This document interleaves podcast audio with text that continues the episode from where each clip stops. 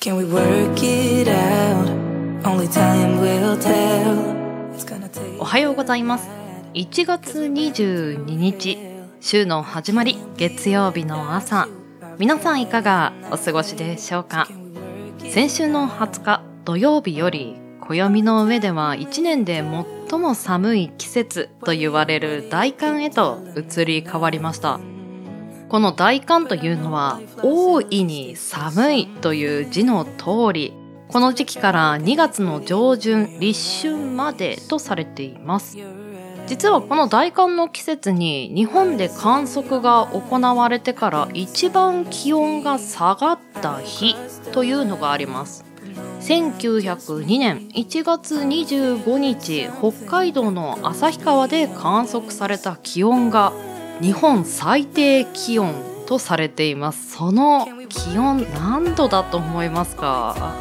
え本当に日本なのかなこの気温というほどの数字でしたよ。マイナス41度。想像もできなくないですか？今年は暖冬と言われて例年より緩さを感じているかもしれませんが油断は禁物です。しっかりした栄養と睡眠をとり日々の活力ぜひ養ってください。そして特にこの時期に大切なのは睡眠時間だとされています。夜更かしというフレーズにギクリギクリとされている方はこの時期だけでも早めの入眠を心がけるようにしてください。まあそんな1年で一番寒い時期と言われるこの季節。必要なのはあったかアイテムなのではないでしょうか。私冬の時期ですと左右白いに湯と書いて左右をよく飲みます。去年一昨年あたりでしょうかね。その左右がペットボトルでも売られてるっていうのにちょっとびっくりしたことがあるんですがただのお湯を飲むってどんな心理状態って私も最初思っていたんですよ。けどあの飲み始めるとやっぱり体の負担がかからないなということに気づきました。とある人の感想ですと体の中をお風呂につけているみたいなフレーズで話されている方がいてああなんだかそれはリラックス効果が高いのかもと思い飲み始めました。皆さんもぜひ左右おすすめさせていただきます。あなたのこの時期のあったかアイテムぜひ教えてください。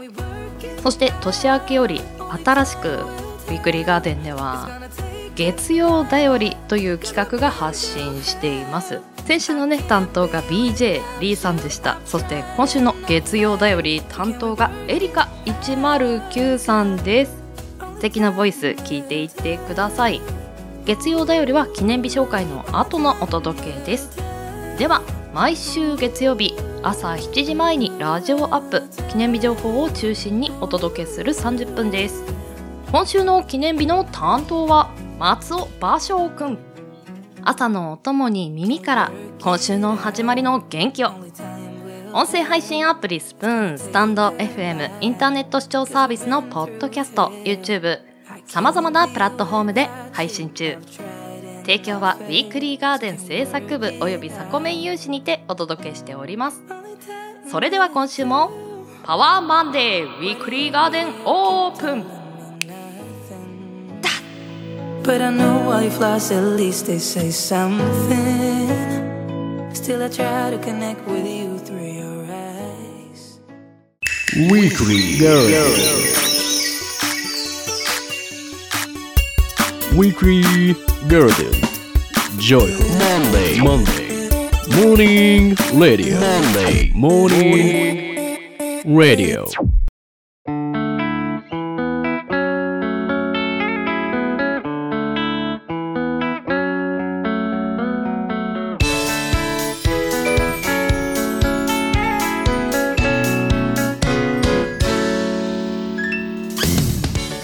月22日月曜日から1月28日日曜日。今週の記念日です。こちらは一般社団法人日本記念日協会のホームページに記載されている協会に登録された記念日を紹介していきます。今週の全体の項目数は34項目でした。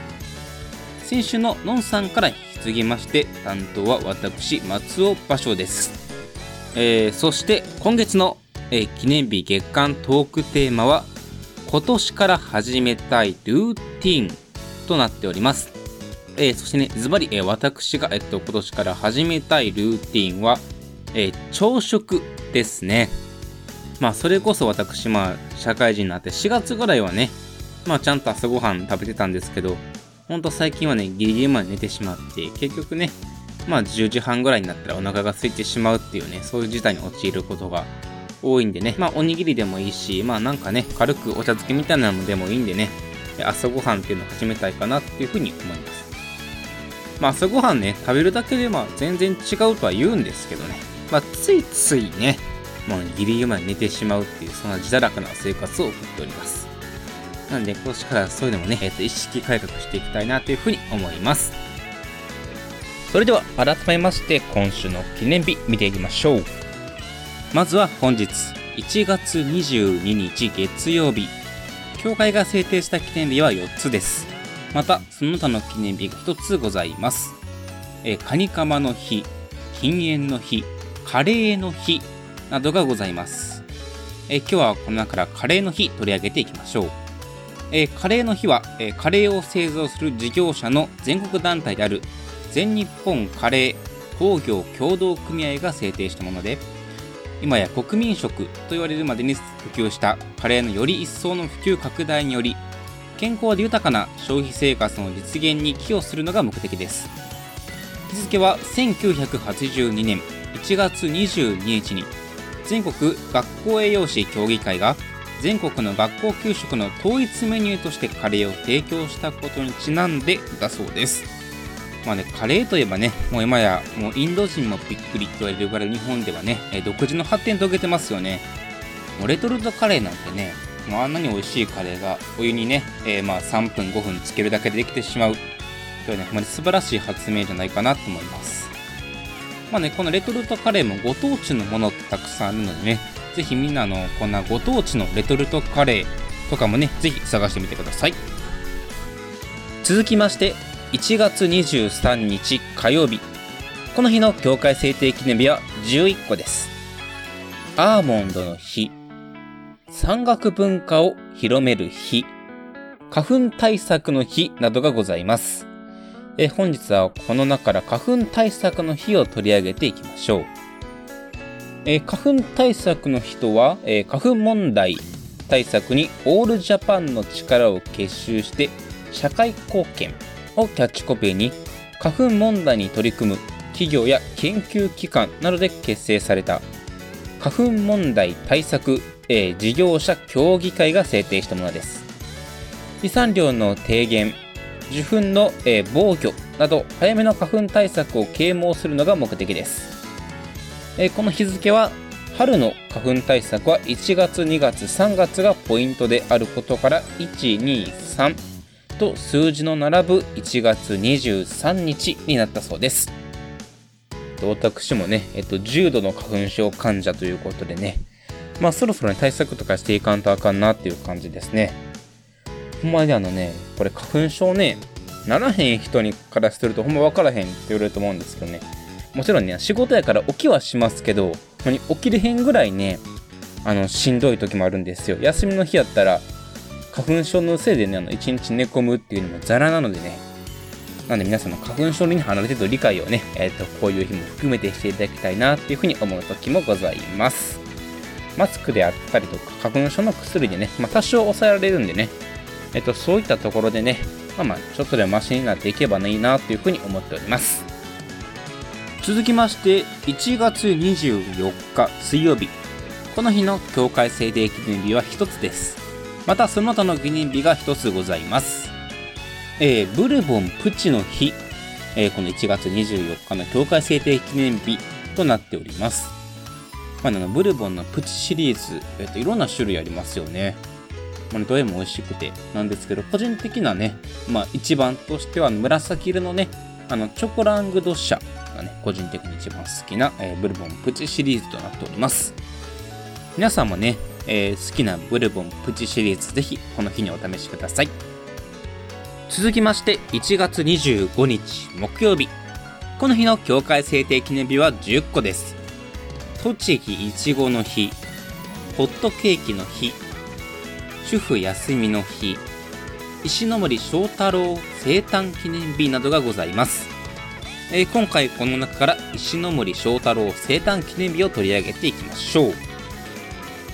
この記念日なんですが、えー日本の漫画界に大きな功績を残し今なお多くの漫画家クリエイターに影響を与え続けている漫画家の石森章太郎。彼は生前漫画というメディアが持つ無限の可能性を提唱する漫画宣言を行い自身も漫画家と称しました。そんな彼の誕生日、えー1938年。1月の25日を株式会社石森プロが記念日として制定しております。石森章太郎なんですが石森章太郎漫画大全集。で世界一多くの漫画を描いた漫画家としてギネスブックにも認定されております。はいね、まあ、石森章太郎といえば、まあ、やっぱり仮面ライダーとしてね、知られていますよね。まあ、そんな石森章太郎、仮面ライダー1号を作るときに、まあ、あの、やっぱり虫をね、えっと、モチーフにしようとしたらしいんですね。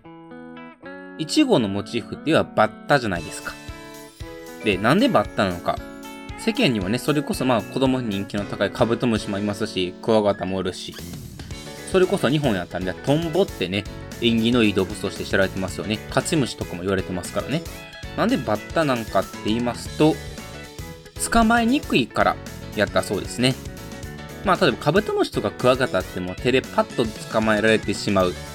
で、そういう虫はなんか嫌やということになりまして、もう逃げ回って捕まえにくいバッタにしたそうです。まあね、なかなかね、まあでも、後々、えークワガタとかカブトムシはね、モチーフにした、えー仮面ライダーカブトってやつがね、出てきたりするんですけどね。続きまして、1月26日金曜日。この日の協会制定記念日は6つです。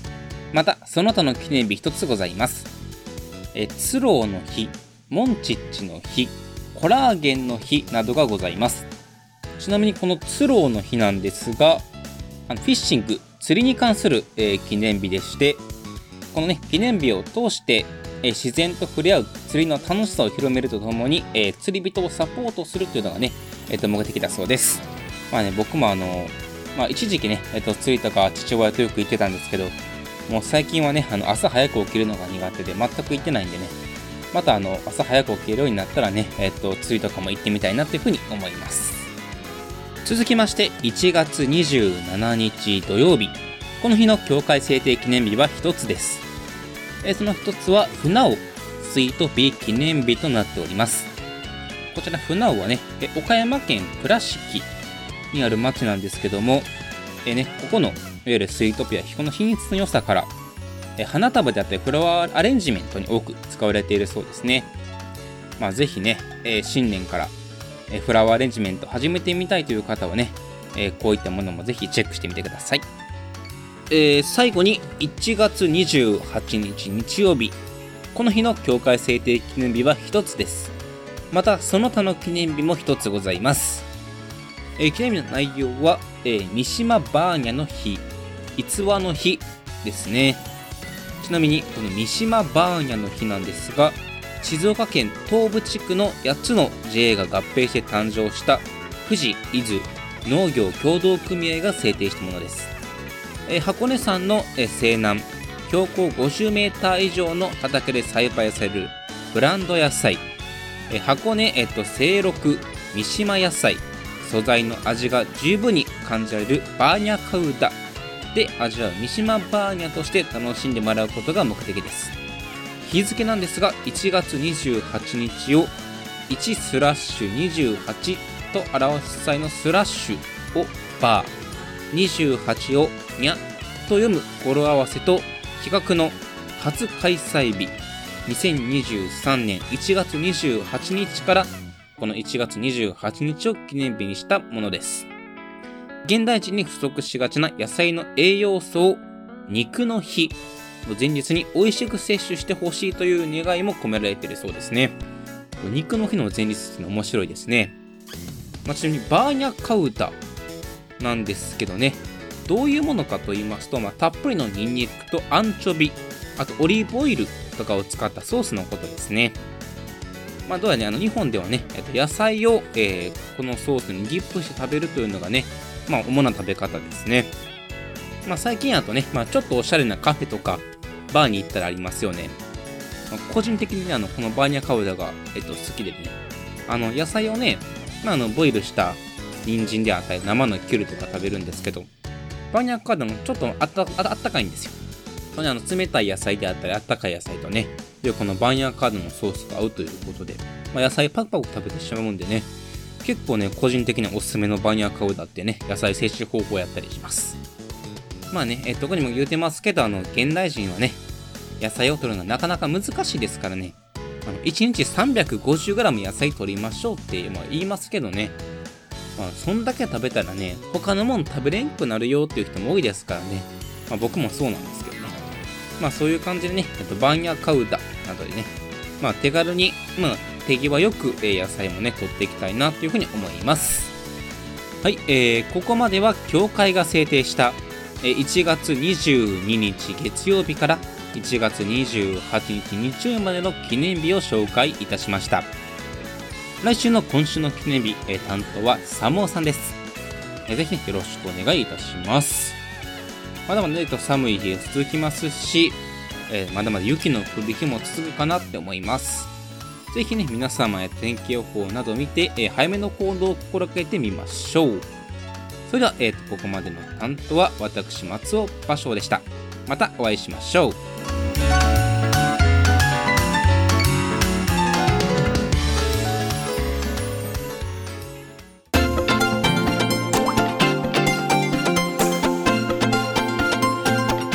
サポートメンバーがお届けする月曜だより。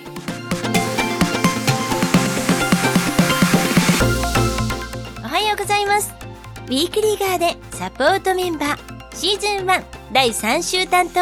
エリカ109です。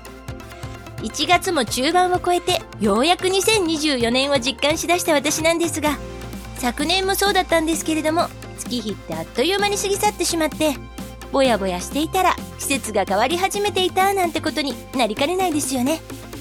ですので今年こそは早くからしっかり立ち上がり自分の納得いくスタートを切りたいと思っていた私です。まず重要なのは朝。毎朝のスタートそして1週間のスタート。これをすがすがしく切ることが行動的な日中を約束してくれると思っています。この朝の時間気持ちよく過ごすためにあなたはどんな朝のルーティンをお持ちでしょうか？エリカは鏡の前で顔の筋肉をマッサージしながら表情ストレッチをしています。これを続けると朝一からでもパリッと笑顔になれますよ。ぜひお試しください。今日も素敵な一日があなたに訪れますように。ここまでのお相手はエリカ109でした。素敵な月曜日を。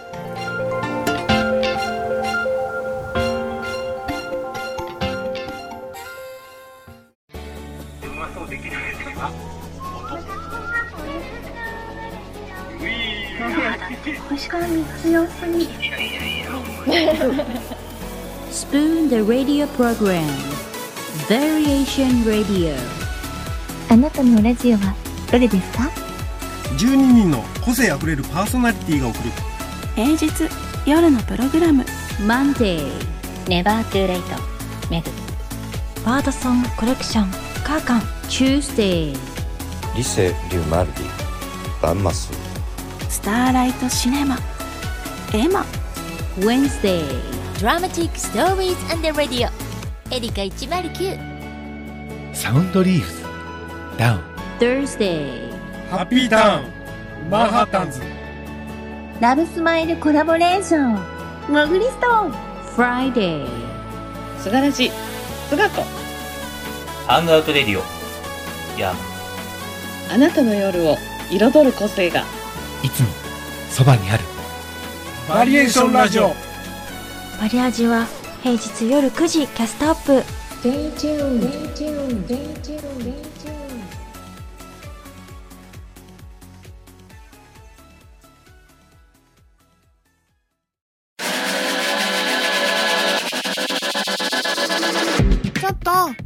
早く準備してよ。間に合わないじゃない。分かってるって、すぐ行くから。セリフ、ちゃんと覚えてる？自信ないかも。うわぁ、緊張してきた手を出して、えっと、犬、犬、犬と。3回回って。何やってんだか。人って書くんだよ。もうみんな緊張しすぎ。みんな、集まって。本番始めるよ。毎週土曜日の夜。21時から始まる。コンビラジオ。せーの。サタデーナイトフィーバーズハッシュタグサタフィバで検索してね。ねえねえ、ラジオコンテンツなんだけど、ウィークリーガーデンって知ってる？なんか名前は聞いたことある確か日曜の番組だっけ？そうそう。そうなんだけど、2024年からは月曜日の朝のラジオになったんだよね。へえそうなんだ月曜の何時？朝の7時までにはコンテンツアップされてるみたい。アーカイブのラジオだからいつでも聞けるよ。ふーんあ私今年の目標に朝活でランニングすることにしてるからその時に聞いてみようかなああ、いいかもね。あれ30分ぐらいだから雑学も多いから話の小ネタにもいいんだよね。ゴリ押しするやん。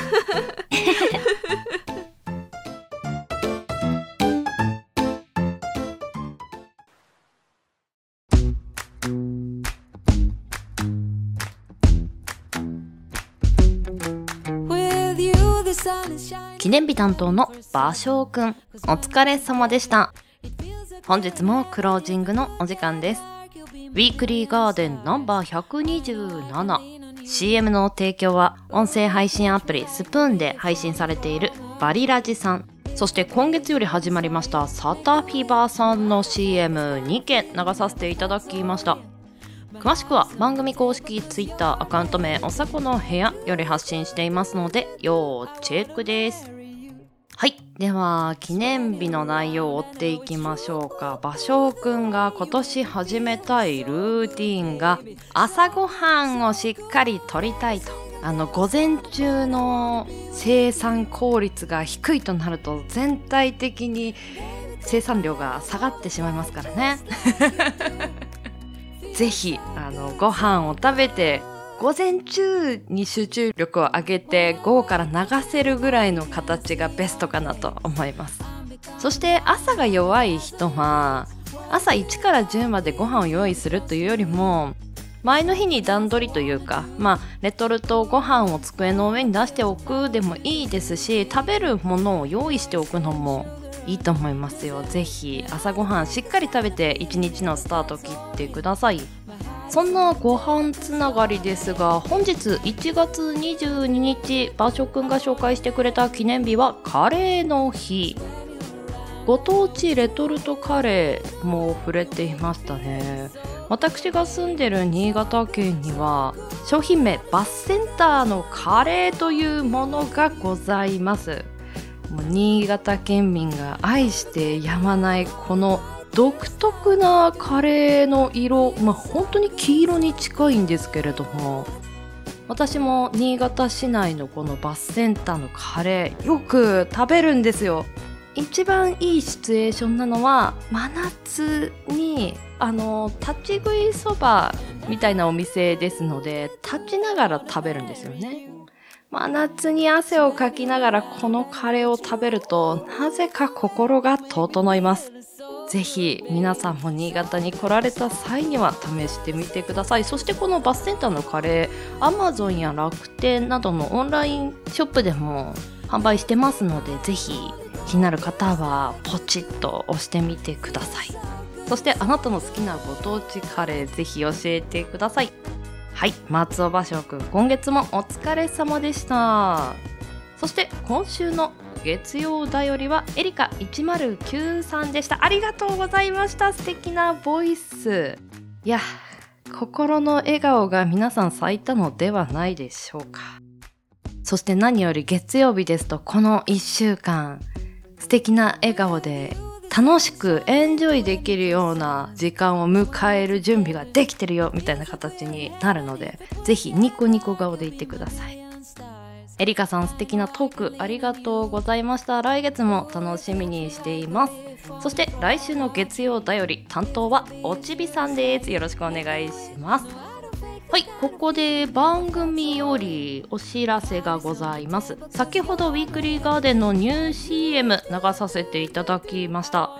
素敵なボイスを提供してくださったのはスプーンネーム、天月のこさん、そして白雪さんです。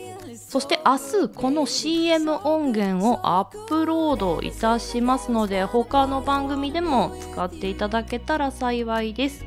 よろしくお願いいたします。天月のこさん白雪さん本当にありがとうございましたでは月曜日を頑張るあなたに花束をここまでのお相手はさこたんですこの番組の提供はガーデン制作部およびサコメン有志の提供でお届けいたしました。サブコンテンツ水曜夕方配信のガーデンの裏庭でもあなたをお待ちしています。皆さん良きウィークリーを。いってらっしゃい。行ってきます。いつも聞きに来てくれてどうもありがとう。今日も君はサコメン。1年で一番寒い季節ですが心がホクホクしていれば大丈夫そうですね。